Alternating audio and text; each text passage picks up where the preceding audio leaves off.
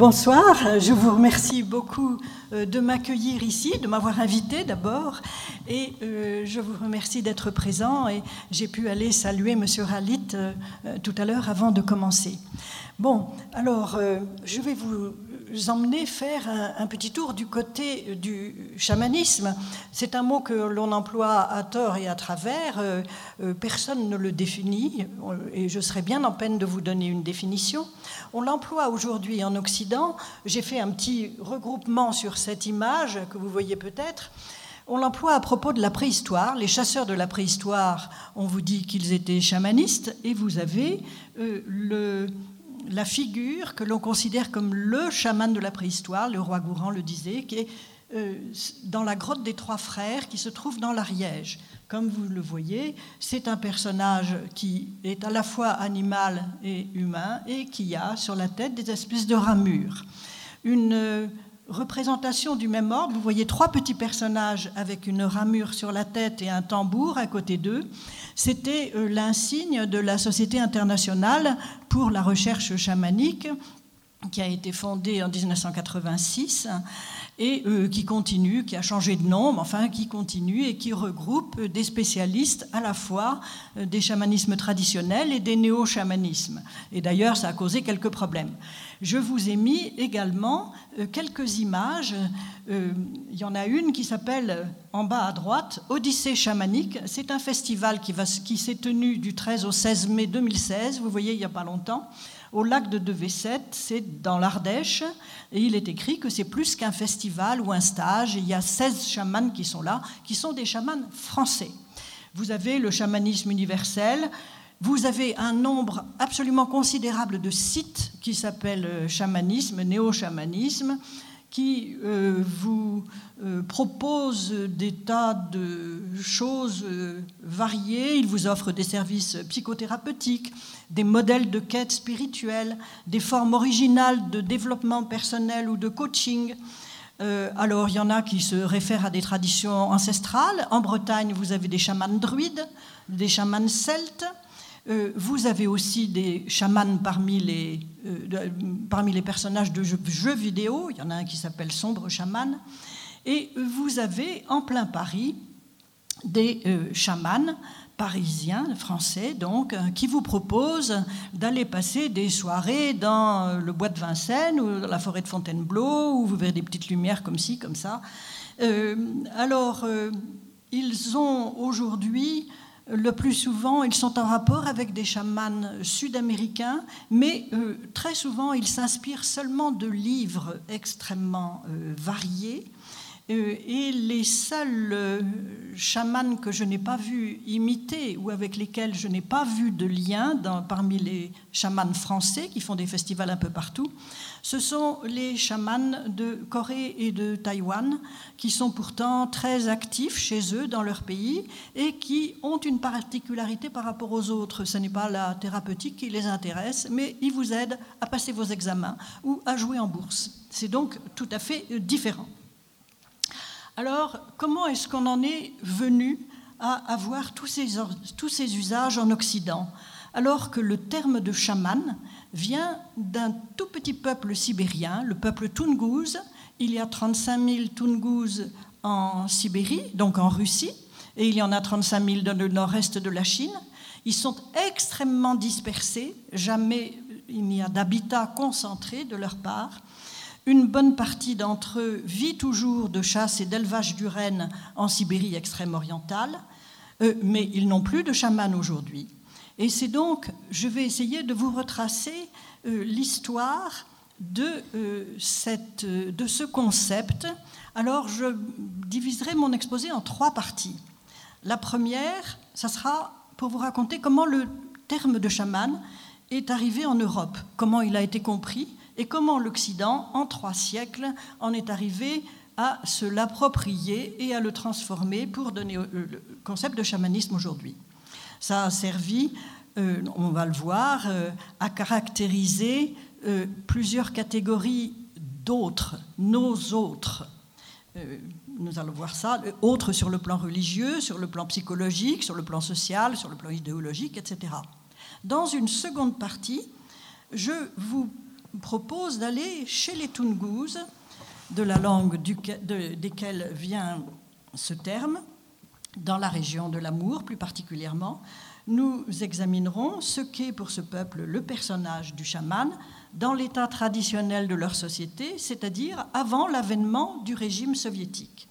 Et enfin, dans une troisième partie, j'aimerais euh, tirer quelques enseignements de ce qu'était le chamanisme Tungus d'autrefois, sans pour autant en faire le modèle par excellence auquel tout devrait ressembler. Non, ce n'est pas un étalon, c'est simplement un exemple privilégié.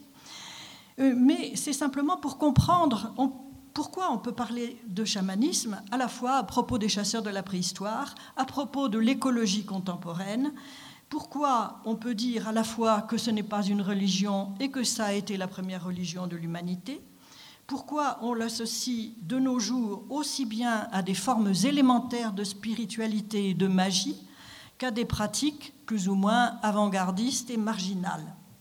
L'ensemble montrera, j'espère, que le chamanisme a bien sa place dans cette série de conférences euh, consacrées au monde virtuel, car il consiste finalement à créer un monde virtuel où l'on peut avoir des relations virtuelles avec des êtres également virtuels et où on peut agir virtuellement pour influencer, disons, ce qu'est notre réalité euh, empirique. Alors, le mot chaman je ne sais pas si vous pouvez lire, mais je vais vous lire en tout cas ce qui a écrit sur les, sur les diapos. C'est un concept occidental. Le mot arrive en Europe à la fin du XVIIe siècle. Il est transmis par des récits de voyage en Sibérie et le sens qui lui est donné varie selon les époques. On le décrit d'abord comme un personnage religieux, mais qui est au service du diable et non du Dieu chrétien. Il est vécu comme sauvage et diabolique. Euh, il apparaît le mot pour la première fois dans le récit d'un archiprêtre russe qui s'appelait Avakoum, euh, qui avait été envoyé en exil en Sibérie parce qu'il avait désobéi au clergé de Moscou. Et son exil se passe de 1672 à 1675. Alors, une fois arrivé au, milieu de la Sibérie, le chef du convoi qui l'emmène, euh, il en a un petit peu assez, il aimerait bien rentrer chez lui mais il connaît de réputation les chamans Tungus et euh, il demande à l'un d'entre eux, un chaman, euh, vous allez voir un petit peu pour euh, quelle raison. Il demande au chaman de faire en sorte qu'il puisse rentrer vite chez lui, donc il faut qu'il vite qu'il conduise au bout de, de, son exil son archiprêtre. Le chaman bat son tambour, il saute, il danse, il chante, il déclare que ses esprits annoncent que l'expédition va pouvoir continuer et que ça va réussir très bien. Le chaman, l'archiprêtre entend ça. Il tombe à genoux, il prie son Dieu d'envoyer du mal, d'envoyer tout le mal qu'il peut à ce chaman. Alors dehors, il y a le temps qui se gâte et qui empêche le convoi de continuer. L'archiprêtre se dit j'ai gagné. Il reste qu'il a traité le chaman véritablement en concurrent religieux. Et euh, il a euh, fait le même genre d'action que lui, à savoir essayer d'influer euh, sur le temps qu'il fait pour faire obstacle à la poursuite de la mission. Et il restera que pour les missionnaires, pendant plus de 150 ans, le chaman restera pour eux un prêtre du diable, à la conduite de sauvage par sa voix et par ses mouvements, mais un prêtre néanmoins et un rival du peuple orthodoxe. Alors on peut noter que ce premier rituel observé ne vise pas à guérir. L'idée que le chaman sert à guérir est une idée fausse, comme beaucoup, c'est une idée reçue, mais à d'abord influer sur l'avenir, enfin la façon qu'on a peut-être un peu raccourci de dire cela. On dit souvent que c'est divinatoire, mais il n'y a rien à deviner. En fait, il s'agit de faire l'avenir, d'influer sur le temps qu'il va faire. L'archiprêtre fait comme le chaman, il demande aux dieux chrétiens d'envoyer euh, du mal euh, aux chamans et aux chefs du confort, c'est-à-dire de les empêcher d'avancer. Et alors, voilà comment il était représenté. J'espère que vous voyez le dessin. C'est un chaman Tungus tel qu'il a été imaginé par un, Hollandais qui s'appelait Nicolas Witsen, d'après des récits de voyage en 1705. C'est quelqu'un qui n'a jamais été lui-même en Sibérie, mais qui a lu les récits de voyage, et euh, il prend au mot les descriptions du chaman comme sauvage. C'est une gravure qui aura une grande célébrité et qui va ancrer l'idée euh, dans les esprits que le chaman est, sauvage. Mais en fait, il n'a jamais euh, de véritable ramure sur la tête. Nous verrons qu'il porte simplement une couronne qui est surmontée d'une ramure en fer. Et aux pieds, bien sûr, il n'a pas des pieds d'ours, il a des bottes. Euh, le tsar Pierre le Grand est curieux de son vaste empire. Ses successeurs inviteront de nombreux savants à explorer l'Empire, notamment des naturalistes allemands. Et pour eux, pour eux qui sont nourris du climat des Lumières qui règnent en Europe, le chaman est avant tout un imposteur, un charlatan qui exploite la crédulité des siens. Alors, il y a un, un auteur qui s'appelle euh, Georgi, qui est un explorateur, qui euh, a fait un magnifique ouvrage avec plein de dessins aquarellés. Euh, voici un chaman du Kamtchatka. cette gravure-ci euh, représente un chaman Tungus. donc il passe quatre ans là-bas, 1776-1780.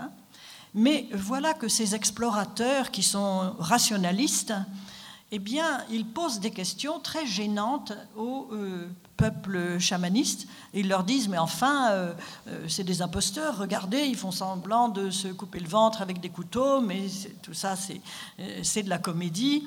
Et ils veulent leur faire avouer leur stratagème, leur manipulation, leur tour. Ils veulent les démasquer et les critiquer. Du coup, les peuples chamanistes commencent à les fuir et y fuient de même les missionnaires qui veulent les convertir et les percepteurs qui veulent leur faire payer l'impôt en fourrure. Aussi, dès la fin du XVIIIe siècle, ces peuples ont pris l'habitude d'aller se réfugier en forêt pour y accomplir leur rituel dans la clandestinité aussi à l'époque soviétique, quand ils seront euh, persécutés, eh bien, euh, ça ne sera pas très différent. Ils ne feront que continuer euh, ce qu'ils avaient subi précédemment. Alors, le mot chaman figure dans l'encyclopédie de Diderot et d'Alembert.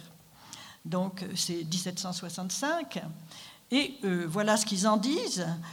C'est le nom que les habitants de Sibérie donnent à des imposteurs qui, chez eux, font les fonctions de prêtres, de jongleurs, de sorciers et de médecins. Ces chamans prétendent avoir du crédit sur le diable, qu'ils consultent pour savoir l'avenir, guérir les malades et pour faire des tours qui paraissent surnaturels à un peuple ignorant et superstitieux, etc. Tout est euh, sur le même ton.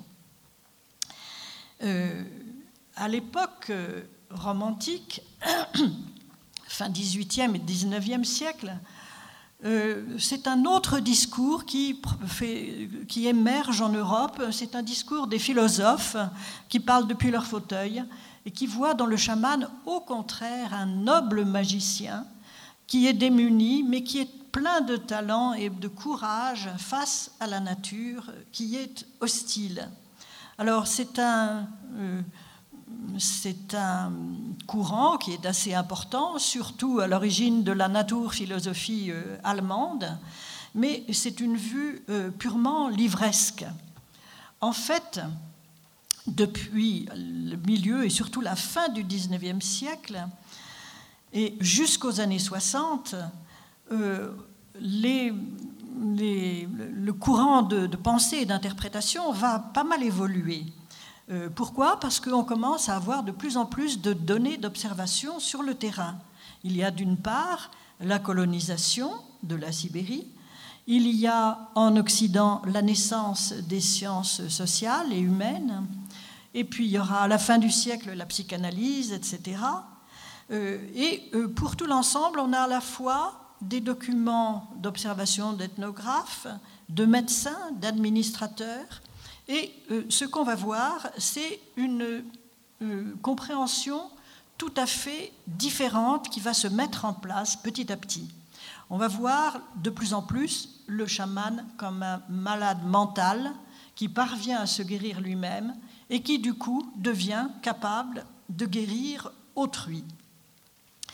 En fait, il y a une raison à cette espèce d'orientation thérapeutique qui se fait jour à ce moment-là. Euh, c'est que euh, les pouvoirs colonisateurs interdisent les rituels indigènes quand, ils se sont, quand ce sont des rituels religieux. Mais quand les gens disent c'est pour nous soigner qu'on fait ça, euh, parce qu'il n'y a pas de médecin, il n'y a pas d'hôpital, etc., il n'y a pas ici, alors on les laisse faire. Et la tolérance qui euh, ne, touche pas les rituels religieux, mais qui touche les rituels thérapeutiques, fait que ceux-ci vont se développer, ou même les rituels qui n'avaient rien de thérapeutique vont prendre une allure thérapeutique pour être acceptés euh, par le pouvoir colonial. Et du coup, ça, euh, ça se, nourrit, ça s'alimente soi-même. alors, pourtant, ce n'est pas du tout la fonction première du chaman, mais ces pratiques s'orientent de fait vers la guérison. Euh, parce que ça fait du bien à ces peuples qui sont colonisés de se retrouver autour de leur, de leur rituel. On verra qu'au contraire, le chaman peut tout aussi bien donner des maladies qu'en délivrer. Tout ça fait que pour les premiers sociologues euh, qui réfléchissent sur l'origine des religions, etc., ça crée une grande difficulté pour classer le chaman. On ne le voit plus sous l'angle de la religion, comme 100 ans auparavant, mais euh, on le voit de plus en plus sous l'angle de la psychologie individuelle, parce qu'en effet, il n'y a pas de sanctuaire, il n'y a pas de clergé, il n'y a pas de livre, il n'y a a pas de doctrine, il n'y a aucun des critères d'une religion organisée. Euh, euh, en revanche, chaque individu a l'air de faire comme il veut. Et euh, la pratique varie d'un individu à l'autre et d'un rituel à l'autre d'un même chaman. Euh, et petit à petit, le néologisme va s'imposer. Voilà, la première occurrence que, j'ai trouvée, c'est en, russe en 1892, mais ça va être très vite repris et il y a euh, Arnold van Gennep qui va s'écrier en 1903 Il n'y a pas de religion chamanique, il y a seulement une sorte d'homme. Alors finalement, on va adopter chamanisme pour pouvoir généraliser, à vrai dire, le terme de chaman. Et le terme de chaman s'avère être bien commode à ce moment-là, parce que auparavant, on avait plein de termes qui se recoupaient plus ou moins, mais qui étaient quelquefois mutuellement contradictoires. On avait le terme de sorcier guérisseur, par exemple. D'un côté, il guérit, mais de l'autre côté, il est sorcier, donc euh, on ne savait pas très bien dans quelle case le mettre. Euh, on appelait ça autrefois les jongleurs, c'était le mot qui était d'ailleurs employé par, euh, qui, était rappelé par, l'encyclopédie. On disait aussi en Amérique du Nord le medicine man, on disait devin, etc. Or, chaman a l'avantage de pouvoir recouvrir toutes ces choses-là sans qu'on demande euh, des explications particulières parce que c'est un terme exotique, donc on le prend comme il est. Et en plus, à l'époque coloniale, ça avait un gros avantage de prendre un terme exotique. Ça voulait dire c'est eux et c'est pas nous. Nous avons eu des sorciers, mais ça fait longtemps qu'on n'en a plus. Nous avons eu des jongleurs, ça fait longtemps qu'on n'en a plus. Euh, et en fait, euh, les chamans, ce sont les peuples exotiques, tous ceux que nous colonisons. Et euh, les questions, néanmoins, il reste que les questions qui ont été posées par la période euh, d'orientation thérapeutique vont demeurer jusqu'au milieu du, XXe siècle. Les questions est-ce que le chaman est un fou guéri euh, Est-ce que c'est une sorte de psychanalyste vont traverser les travaux euh, pendant presque les deux, deux premiers tiers du, XXe siècle jusqu'aux années 60. Et beaucoup d'auteurs auront beau euh, répondre qu'aucun chaman n'est fou et qu'aucune communauté, communauté ne reconnaîtrait comme chaman un individu qui serait faible nerveusement ou qui, qui aurait une personnalité fragile, eh bien, la rumeur que le chaman est malade nerveusement, euh, qu'il est hystérique, épileptique, etc., continue à se répandre. Depuis les années 60, alors, il y a une espèce de renversement de valeurs, enfin plutôt la fin des années 60. Il y a la décolonisation, il y a le déclin des grandes idéologies, il y a les progrès du libéralisme et de l'individualisme, et il y a deux auteurs euh, qui vont avoir un rôle énorme dans le mouvement de la contre-culture américaine sur la côte californienne. Le premier, c'est Mircea Eliade, que beaucoup d'entre vous, certaines, euh, connaissent. Euh, son livre, paru pour la première fois en français en 1951, s'appelait Le chamanisme et les techniques archaïques de l'extase. Il il avait le mérite de dire le chaman n'est pas un fou. Bon, mais il le disait, c'est un mystique, il représente l'expérience mystique à l'état brut. Euh, le livre euh, que Eliade, d'ailleurs, destiné aux poètes et aux romanciers, et pas du tout aux historiens des religions, il dit ça dans son journal, va euh, avoir un grand succès aux États-Unis quand, il sera traduit en 1964. Et c'est de là que tout part. Euh, ça rejoint les travaux de Carlos Castañeda, euh, qui est un euh, qui a appris aussi un matériel exotique pour écrire ses romans. Bon, vous connaissez peut-être L'herbe et la petite fumée, etc., 1971 en français. Alors, il y a une différence tout de même entre ces deux auteurs, c'est que Castañeda décrivait un sorcier, il je n'emploie jamais le terme de chaman, mais il a été réinterprété ensuite comme parlant du chamanisme. Il parle d'un sorcier yaqui qu'il aurait rencontré au Mexique et euh, euh, qui représente pour lui euh, un exemple extraordinaire de quête spirituelle grâce à sa consommation de champignons hallucinogènes. Contrairement à Castaneda, Eliade propose une vue mystique du chaman, absolument exempte de euh, consommation de psychotropes, et c'est l'expérience religieuse à l'état brut, et ça rassure une partie du public américain, euh, qui, euh, public américain d'origine chrétienne. Alors, tout ça, c'est la contre-culture américaine et euh, c'est aussi le début du New Age dans les années 1980. C'est dans ce cadre-là qu'apparaissent les néo-chamanismes aux États-Unis. C'est un Américain qui s'appelle Michael Harner, euh, qui avait été autrefois, qui avait fait un, terrain d'ethnographe euh, parmi les, les Jivaros en Amazonie.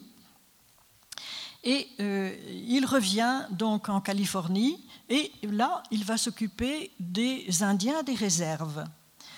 Et il fonde, pour eux, à l'intention de tout le monde, un centre, puis une fondation pour les études chamaniques, ainsi qu'un journal qui s'appellera Shaman's Drum, le tambour du chaman. Euh, et euh, c'est dans ce cadre euh, que se créent les néo-chamanismes.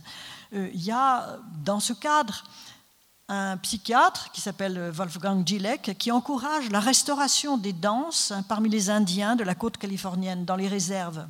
Eh bien, ces danses qui se poursuivaient tout l'hiver aident ces Indiens à sortir de l'alcoolisme.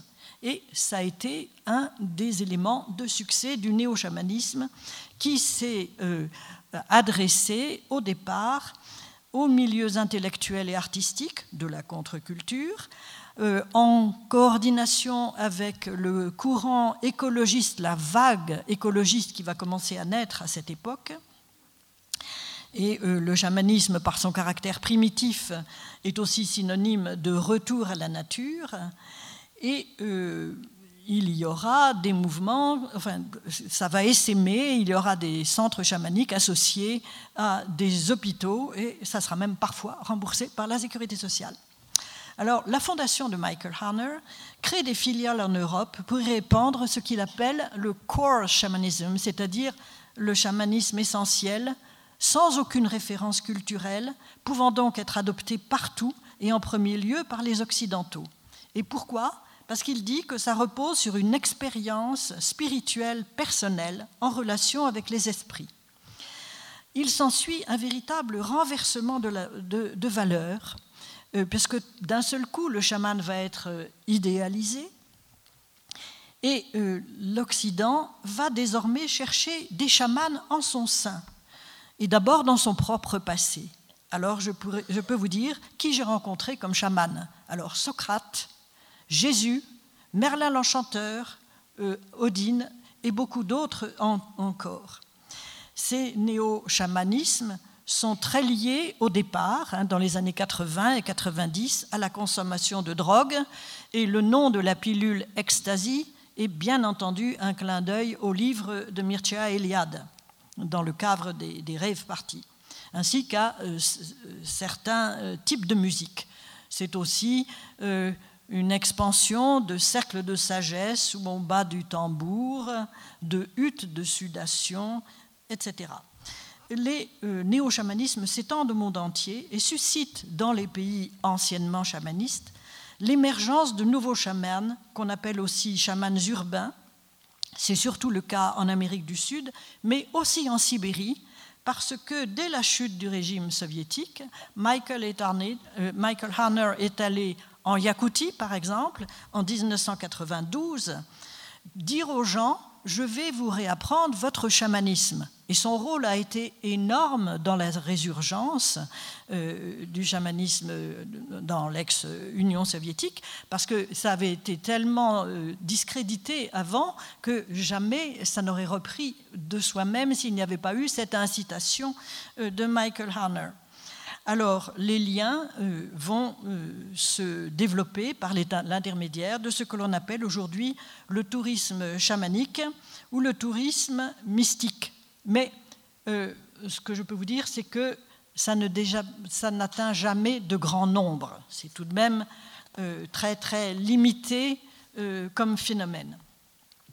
J'attaque ma seconde partie et je vous tranquillise, la troisième sera beaucoup plus brève. La seconde partie, alors je vous emmène en Sibérie. les Tungus sont ceux que vous voyez, enfin, il y en a un petit peu dans toutes les parties qui sont en jaune. Les Tungus, ils sont répartis partout. Euh, ce sont ceux qui ont toujours servi de guide à tous les explorateurs parce que ce sont des itinérants, euh, tout simplement. Euh, moi, ceux chez lesquels je suis allé, ce sont les bourriates autour du lac Baïkal, que vous voyez, c'est le sud de la Sibérie, et la Mongolie. Alors, je suis allé surtout dans les parties de taïga. Voici une petite vue de la taïga euh, en hiver. C'est comme ça pendant euh, des dizaines et des dizaines de kilomètres, des centaines même. Euh, je vais vous parler du, du, milieu dans lequel émerge le chamanisme et dans lequel vraiment tout ce qui fait le chamanisme a un sens, dans lequel on peut vraiment comprendre de quoi il s'agit. Je parle du chamanisme dans la taïga avant l'époque soviétique on a la chance que ça soit extrêmement bien documenté. Il y a une littérature formidable.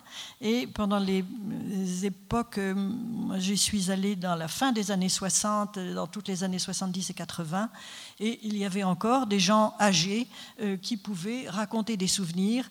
C'était possible à condition de dire c'était autrefois. Euh, on va voir que la chasse c'est une activité qui ne peut absolument pas être uniquement technique, parce que, tout simplement parce que le gibier est quelque chose qui est donné par la nature, en quelque sorte, qui ne peut pas être produit. Chasser, c'est prendre dans le donné naturel, et euh, c'est très culpabilisant. Il faut éviter de laisser, laisser la chasse avoir l'apparence d'un vol. Par ailleurs, il faut éviter que la chasse n'entraîne la disparition du gibier. Et le chamanisme va justement répondre à cette double euh, question. C'est-à-dire, il faut rendre l'activité de chasse légitime pour n'avoir pas de représailles de la part euh, des, euh, des, espèces animales dont on aura tué des membres. Et d'autre part, il faut garantir la perpétuation du gibier. Donc, là, pour rendre légitime le fait de prendre, il faut se mettre d'accord avec celui à qui on prend. Et pour garantir la réimpartition du gibier, bien sûr, il y a des précautions qui sont techniques à prendre, mais aussi euh, toute une série de précautions rituelles pour agir symboliquement sur le gibier, l'inviter à se perpétuer. Et euh, c'est comme ça qu'elle est forcément et de façon euh, vraiment étroitement articulée, articulée pardon, une activité à la fois religieuse et technique. Ça repose sur le principe suivant. Dans la forêt, les, les humains sont simplement une espèce parmi d'autres. L'espèce humaine est donc, comme les autres, partie prenante de la chaîne alimentaire qui assure la vie de toutes les espèces qui vivent dans la riche forêt. Toutes les forêts s'appellent riches en Sibérie, de même que les rivières aussi, parce que ce que je dis pour le gibier vaut aussi pour le poisson. Euh, les humains doivent donc établir des relations d'échange de nourriture avec les esprits des espèces gibier. Alors le gibier favori, voici, c'est un élan mais juste derrière l'élan et très proche de lui, c'est le renne. L'élan euh, vit tout seul ou en couple, tandis que le renne vit en bande, euh, en beaucoup au grand troupeau, donc il y en a beaucoup plus. Quoi. Mais c'est aussi beaucoup plus petit, un renne.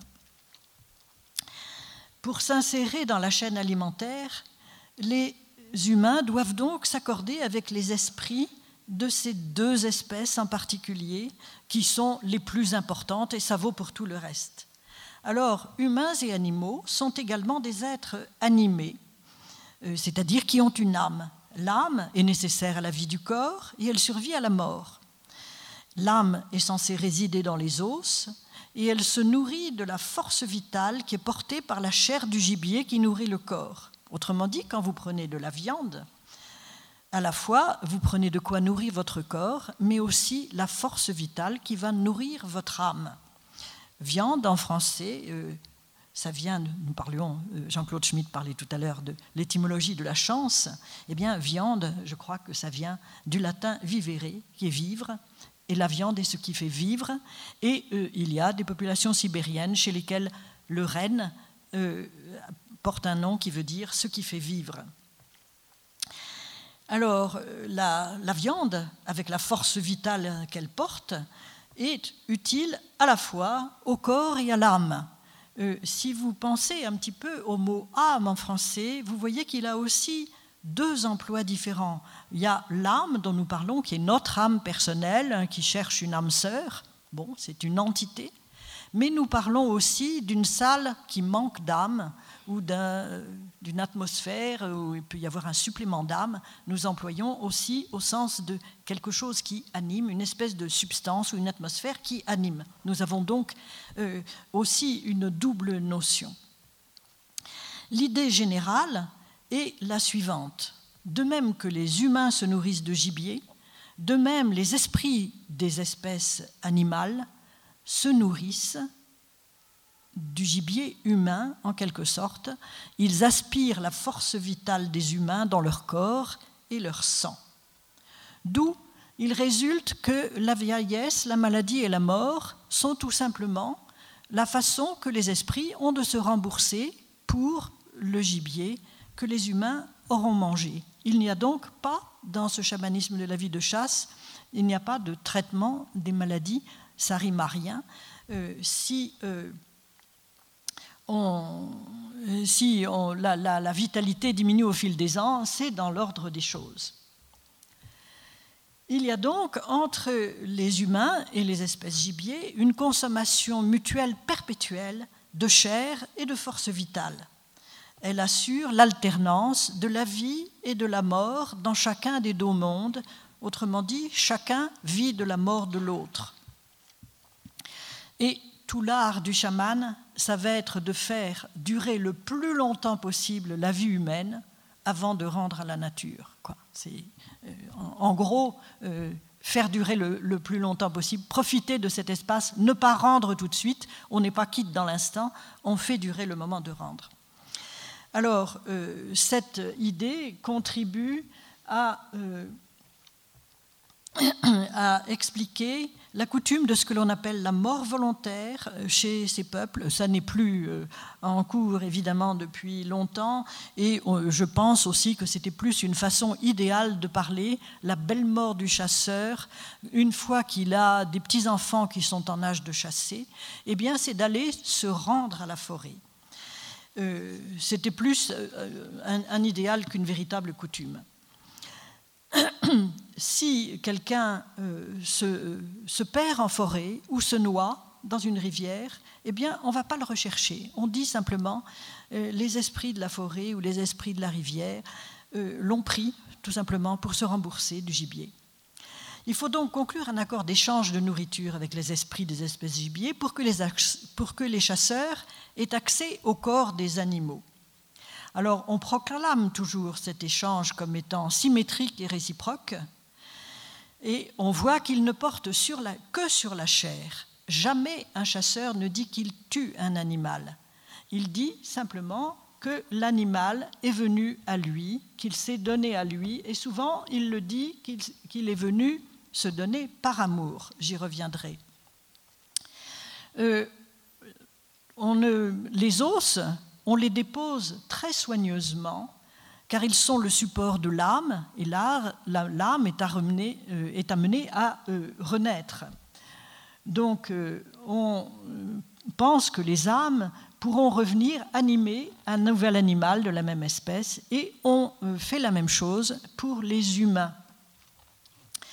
Euh, on pense qu'il y a après la mort une sorte de recyclage posthume de l'âme, et c'est pour ça que l'os est le symbole de la succession des générations. Alors il n'y a jamais de passage d'une espèce à, l'autre, c'est absolument faux quand on vous dit que euh, on change d'espèce, euh, on revient, on renaît dans sa propre lignée ou dans sa propre espèce. Alors, les, euh, les gros animaux, comme les élans euh, et les humains, sont euh, mis, sont déposés, leurs cadavres sont déposés en hauteur dans la forêt pour être rendus à la forêt d'une certaine manière, avec cette invitation faite à leur âme de parcourir d'effectuer une sorte de parcours posthume avant de renaître devant un nouvel être de la même espèce. Dans la vie de, euh, chasse, c'est donc une plateforme en hauteur environ euh, de 2 mètres de euh, hauteur. Dans la vie de chasse, la fonction essentielle du chaman, c'est de représenter sa communauté auprès des esprits des espèces gibier et de conclure, au nom de sa communauté, l'échange de nourriture qui permettra de vivre jusqu'à la saison suivante. Alors c'est un long rituel qui peut durer jusqu'à un mois, qui se tient en général juste avant l'été, et c'est souvent le seul rituel collectif de ces sociétés qui sont souvent très petites. Hein. On peut vivre à 10 ou 12 euh, l'hiver, on se réunit euh, jusqu'à 200 peut-être au moment de ces rituels tout à fait épisodiques, et euh, qui, se tiennent au printemps, c'est là que toute la communauté se réunit. Euh, tout membre de la communauté doit y participer, et selon les ethnies, ce rituel s'appelle renouveler la vie, aller chercher la chance ou animer le tambour. Mais je retiendrai surtout aller chercher la chance, et euh, vous verrez pourquoi. L'échange est conçu donc de manière à ce que la communauté humaine puisse en tirer avantage. Ce que j'ai dit, la communauté humaine doit faire durer le plus longtemps possible avant de rendre. Le rituel institutionnalise cet échange sur le modèle de l'alliance matrimoniale. Et le rituel se déroule comme un mariage entre le chaman et un esprit femelle d'élan en général ou de reine qui représente le gibier. Et euh, l'idée de ce rituel, c'est simplement que en faisant du chaman un preneur de femmes légitimes au lieu d'être un ravisseur, ce mariage fait aussi de lui un preneur de gibier légitime au lieu d'être un voleur.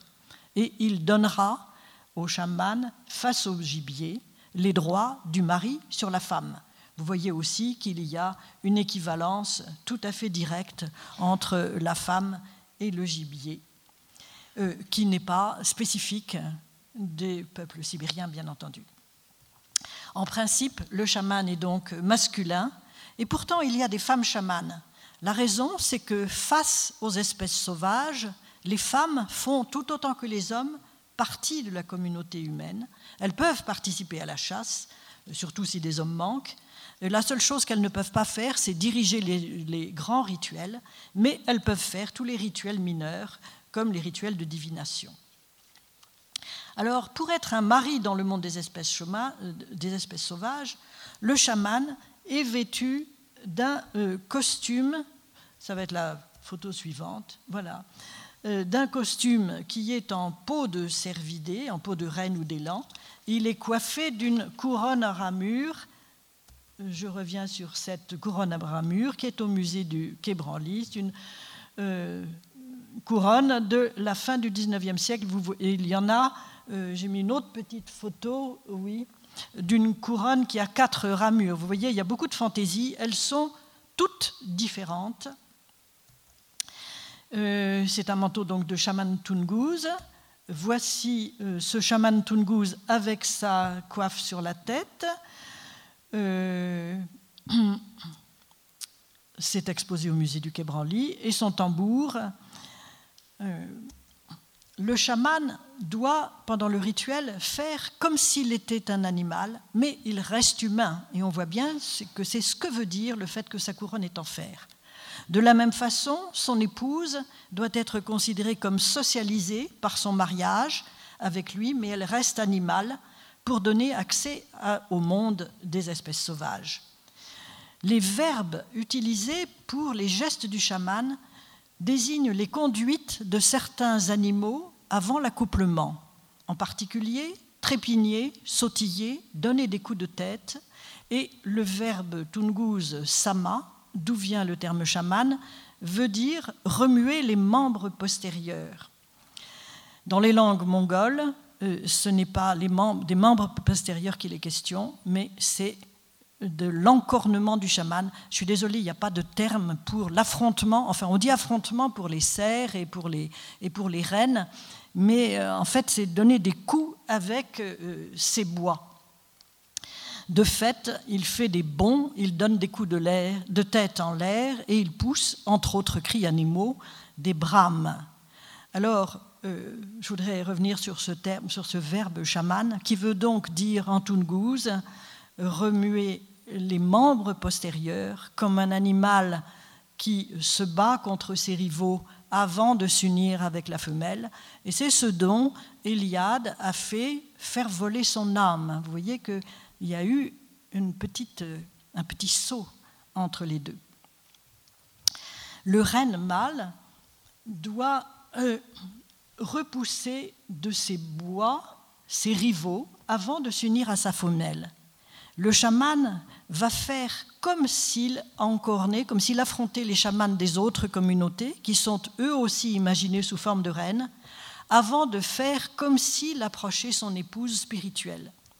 Ses bois ou ses cornes sont le signe de sa virilité sexuelle et guerrière. Et pensons à tout ce que nous avons comme euh, euh, symbole de... Euh, enfin, c'est souvent ambivalent d'ailleurs, mais nous avons les Vikings, nous avons Astérix, nous avons la statue de Moïse avec ses deux petites cornes. Euh, tout ça, ça fait. Nous avons Alexandre qui s'appelle le bicornu, Alexandre le Grand, le bicornu, qui est représenté avec une corne de bélier. Euh, il y a euh, toute une imagerie qui fait allusion au même type de choses. Durant tout le rituel, les jeunes gens s'affrontent à la lutte et participe à des rondes dansées avec les jeunes filles sous la conduite du chaman et des aînés qui les encouragent. Ces jeux deviendront aussi la, principale fête sous le régime soviétique qui réprimera les chamans, et ils sont devenus, comme Jean-Claude Schmitt l'a rappelé tout à l'heure, euh, les jeux euh, nationaux euh, de la plupart des peuples sibériens, comme ils le sont en Mongolie aujourd'hui. Alors, vous allez voir, voilà des reines qui s'affrontent. J'ai mis en cornement, parce que je n'ai pas de terme, en période de, rut, et voici deux petits garçons qui s'entraînent à la lutte et la lutte est un sport euh, national.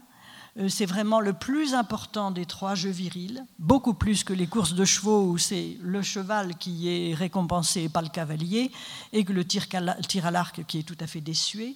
C'est la lutte qui est le jeu par excellence. Et euh, je ne sais pas si c'est encore valable aujourd'hui, mais il y a 15 ans encore, euh, un jeune homme ne pouvait pas se marier s'il ne savait pas lutter, et les jeunes gens s'entraînaient sur des champs d'orties pour faire tout ce qu'ils pouvaient pour ne, pour ne pas tomber. Quand je disais pour plaisanter avant la fin de la séance que peut-être les gens préféraient regarder les matchs de foot, eh bien je, vous dirais que je regarde avec beaucoup de passion les matchs de foot parce que je pense à tous ces gestes d'affrontement de la tête qui sont tellement importants, qui sont des gages de virilité dans lesquels les gens euh, finalement projettent leur euh, identité et aussi ce qui est leurs idéaux principaux, à savoir se défendre contre les autres et se reproduire, qui sont finalement les deux objectifs qui sont posés aux jeunes gens. Voici euh, un petit garçon auquel on met un bonnet avec euh, des cornes, aussi ce qu'on ne met pas aux petites filles à côté. Voici d'autres photos. C'est euh, là, c'est repensé à l'époque contemporaine, bien entendu, cette façon de s'affronter avec de véritables cornes, de véritables ramures entre les mains. Euh, et euh, les danses qui euh, se font, je ne sais pas si c'est 2013 ou 2014, les danses qui se refont aujourd'hui, des danses d'hommes et femmes. Par son mariage avec... oui, j'aurais fini, si je peux, si j'ai encore dix minutes, ça sera fini. Par son mariage avec un esprit femelle d'espèce gibier, le chaman rend donc la vie de chasse légitime. On dit aussi que plus il sait séduire son épouse, plus il obtient d'elle de chance à la chasse, c'est-à-dire plus il obtient de promesses qu'il y aura du gibier pour les chasseurs de sa communauté. Et il redistribue cette chance sous forme matérielle. Soit ce sont des poils de renne, soit ce sont des morceaux de viande ou autre chose, en quelque sorte, le chaman chasse et redistribue la chance, comme le chasseur devra ensuite redistribuer son butin. Euh, il y a vraiment un parallèle extrêmement euh, fort entre les deux.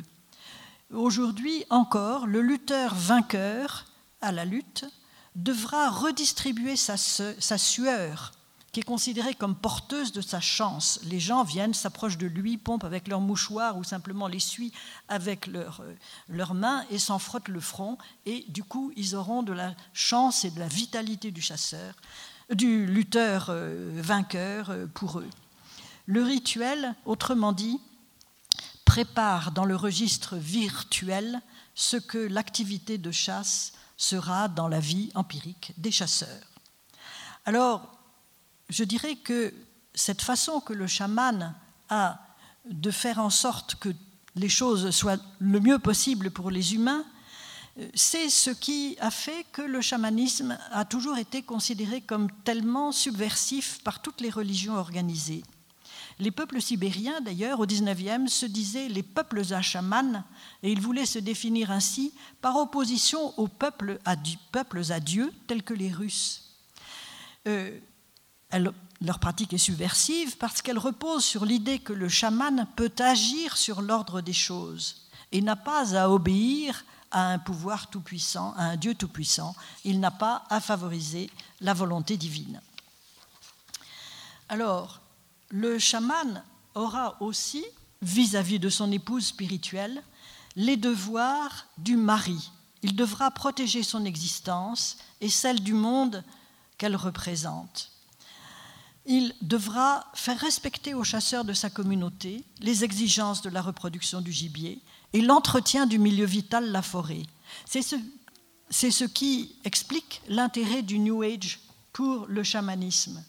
L'idée est courante aujourd'hui que le chamanisme est le plus ancien et le plus universel précurseur de l'écologie parce qu'il est fondé sur l'harmonie avec la nature. Et c'est une chose que les Tungus, euh, étudiés par ma collègue euh, Alexandra Lavrier, euh, disent nous, sommes, nous représentons l'harmonie avec la nature, c'est nous les plus anciens écologistes, et peu importe si nous n'avons plus de chaman aujourd'hui, le chamanisme, c'est nous tous qui le faisons en respectant la nature.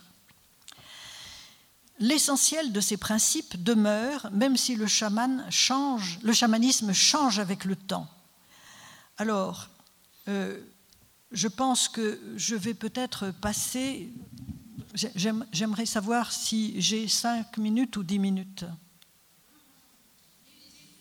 Bon, euh, merci. Euh, deux, petits, exemples. La, forme de chamanisme qui est liée à la vie pastorale observé chez les peuples sibériens qui vivent là où la forêt laisse place à la, steppe. Et la forme ensuite en changement constant qui s'observe depuis la fin de l'URSS.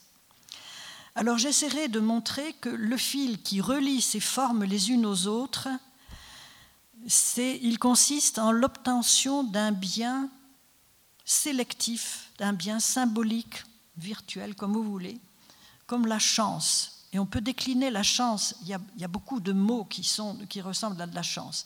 Mais euh, c'est-à-dire quelque chose que l'on ne peut pas produire et qui a quelque chose de vital, mais que l'on peut obtenir par des actions de type symbolique. Et j'essaierai de montrer que cela impose la création de réalités virtuelles. C'est donc ma troisième et dernière partie. Quand la forêt laisse place à la chasse euh, à la steppe et la chasse à l'élevage, les esprits importants sont ceux des ancêtres dont l'éleveur hérite pâturage et troupeau. Alors, c'est les aînés maintenant qui font les rituels, qui adressent des prières, qui dirigent les grands rituels et qui font des sacrifices aux animaux domestiques. On voit naître avec l'élevage à la fois la prière et le sacrifice dans ces sociétés. Le chaman, souvent, il porte toujours une couronne à ramure, mais il n'est que marginalement un mari d'esprit animal, il est surtout un, un descendant pardon, de ses ancêtres chamans. Et alors il y a quelque chose qui s'inverse. Il ne demande plus de la chance, il demande à ses ancêtres de protéger contre toutes les formes de malchance.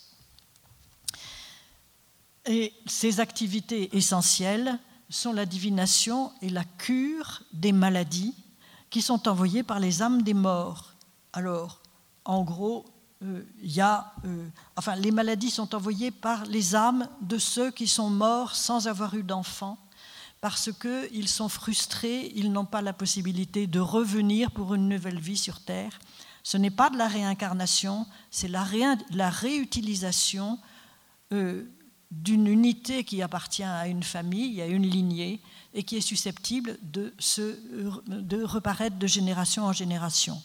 Euh, je dirais qu'on a quelque chose qui évoque cela en français dans l'habitude, un peu perdue maintenant, mais qui était autrefois de donner au petit-fils le nom de son grand-père. Il y avait toujours un Jean dans la famille ou un Pierre dans la famille. Et euh, là, chez ces peuples pasteurs, le, euh, devoir du chaman, c'est d'abord de négocier avec les âmes des morts qui veulent se venger.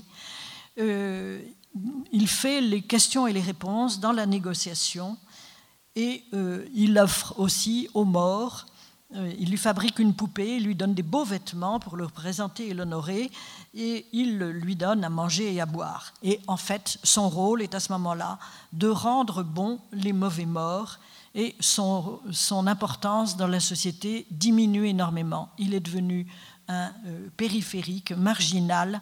Ce sont les aînés qui désormais font une espèce de culte avec des prières et des sacrifices. Et euh, les chamans sont donc euh, à la périphérie. Alors voici, oui c'est celui-là, ils chamanisent avec des cannes chevalines au bout de ces cannes, il y a une petite tête du cheval et en bas, il y a des sabots de chevaux. C'est un accessoire beaucoup moins prestigieux que le tambour. On dit qu'avec ces cannes, il est seulement un chaman piéton, alors qu'avec son, tambour, euh, il était un chaman à cheval. Bon. Euh, voici une euh, photo alors de la fin du 19e siècle. C'est un chaman alors qui fait une cure. Il a, je ne sais pas si vous voyez, c'est pas très net, mais il a sur la tête des ramures qui sont très hautes, d'où pendent une clochette bouddhique ainsi que des tas de rubans qui euh, sont la preuve des services rendus à des malades qu'il a guéris déjà. Alors, je termine maintenant en vous disant comment ça se passe aujourd'hui. Aujourd'hui, on ne peut plus parler de chamanisme seulement de gens qui se disent chamans ou nouveaux chamans et de pratiques dites plus ou moins euh, chamaniques. Partout, le terme chaman est le seul utilisé désormais. Tous les termes autres, c'est-à-dire c'est le, terme Tungus qui a pris le pas sur tous les autres. Les euh, qu'on pouvait dire autrefois traditionnels parce qu'ils avaient réussi à avoir une activité clandestine sous le régime soviétique, ils sont tous morts aujourd'hui et il n'y a plus de chaman que l'on peut dire traditionnel. Euh, il avait été si profondément discrédité pour sa sauvagerie, pour le fait qu'il n'y ait pas d'écriture à l'époque où finalement le, régime soviétique s'était efforcé de donner euh, une euh, une langue écrite à tous ces peuples et de tous les éduquer, ce qu'il avait réussi à faire, euh, que vraiment ça paraissait bizarre d'aller faire des imitations animales, etc. Et comme je l'ai dit tout à l'heure, le renouveau actuel n'aurait pas pu se produire sans l'intervention des mouvements chamanisme américains qui en néo-chamanisme américain qui sont venus en 94-95 et qui ont déclaré quatre chamans sibériens, trésors vivants du chamanisme, et les ont invités en Californie. Tous ces nouveaux chamans sont des chamans autoproclamés. Euh, ça, c'est un chaman mongol. Euh, chacun fait à sa manière. Il y a une invention extraordinaire. Euh, ils officient dans des cabinets à heure fixe avec des listes de rituels qui sont proposés à l'entrée du cabinet, dans lesquels il y a le nom des rituels et en face des, des prix. Et ils sont face à euh, deux sortes de demandes, celles qui émanent de leur propre société. Et là, le client vient souvent en famille pour régler une querelle de ménage ou une querelle de voisinage, pour régler une affaire d'alcoolisme ou de chômage. On trouve même le cas de quelqu'un qui vient consulter pour savoir s'il peut faire un emprunt à la banque et s'il arrivera à rembourser l'argent pour acheter sa belle Mercedes. Et euh, on voit aussi des rituels pour euh, trouver un mari. Et euh, la consultation se fonde toujours sur une part qu'on dira divinatoire, faute de mieux, à savoir d'où vient la malchance, qu'est-ce que je fais de travers, mais aussi on essaie d'obtenir une sorte de chance et je conseille un, film qui s'appelle Call for Grace de euh, Laetitia Merli euh, qui montre très bien différents rituels de ce genre, comment on fait appel à la, chance? Alors euh, voilà, on n'appelle pas forcément ça chance, mais on veut faire venir la pluie, la fécondité, la santé, l'amour, le bonheur, toutes les formes de succès, y compris aux examens, et aux élections, euh, au bazar ou en bourse, alors ça c'est en Corée par exemple, le rituel que fait le chaman et sa réponse positive, finalement, ils agissent sur la psychologie du client en créant chez lui une anticipation positive de son avenir. Il se dit, j'ai vu un chaman, j'ai fait un geste. Si vous voulez, c'est quelque chose qui peut être euh, euh, extrêmement simple. Je dirais, ce qui vous crée un optimisme volontariste. On se dit, je vais y arriver. En fait, le rituel le plus élémentaire, c'est de euh, lancer un objet dissymétrique sur le sol et de voir s'il retombe du bon côté.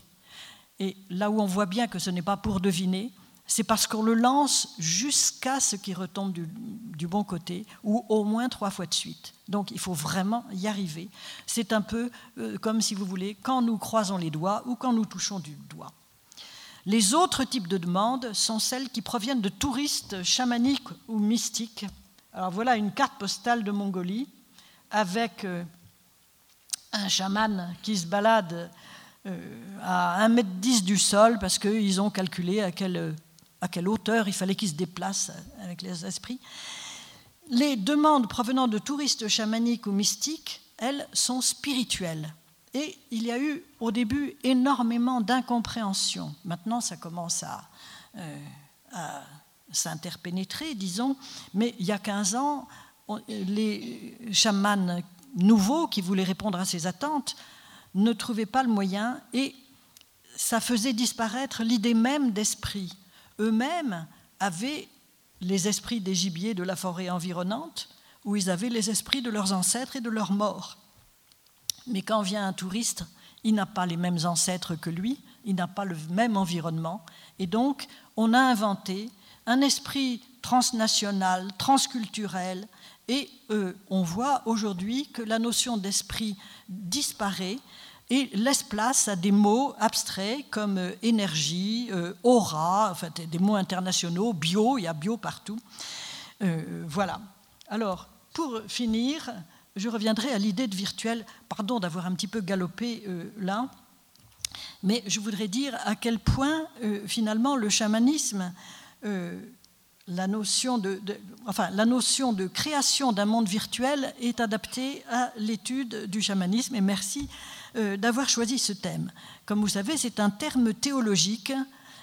Euh, d'après la définition du dictionnaire de l'Académie de 1694, virtuel se dit de ce qui n'est point proprement et précisément une certaine chose, mais qui en a la force et la vertu.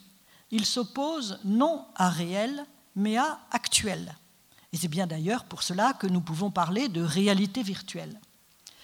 Alors, si on repense à toute cette histoire que nous avons vue, nous repensons à ces jeux virils, nous voyons que vir en latin s'applique au mâle adulte envisagé dans son statut de mari et de guerrier, exactement ce que doit apprendre le jeune lutteur et ce que doit être le chaman aussi euh, face au, il doit être guerrier face aux autres chamans et euh, mari face à euh, l'esprit de l'espèce gibier. Et voilà, c'était, je crois, oui, les jeux rituels sont dits virils dans les langues mongoles. Les verbes, les jeux, pardon, les jeux préparent les jeunes de sexe masculin dans le registre virtuel par la lutte et la danse à leur devoir futur de se défendre et de se perpétuer. En invitant les jeunes à faire comme si, mais pas tout à fait, le registre virtuel leur permet de faire l'expérience de ces activités sans les contraintes qui pèseraient sur elles dans la réalité empirique. Voilà. Et je voudrais citer un théologien pour finir qui s'appelle Horsfield, qui a écrit en 2005, qui est australien, la pensée religieuse a pour objet d'offrir aux croyants un espace virtuel où il peut établir des relations virtuelles avec des entités spirituelles. Et l'un des exemples qu'il donne, c'est le I had a dream de Martin Luther King, qui lui a permis de reprendre courage. Voilà, je vous remercie.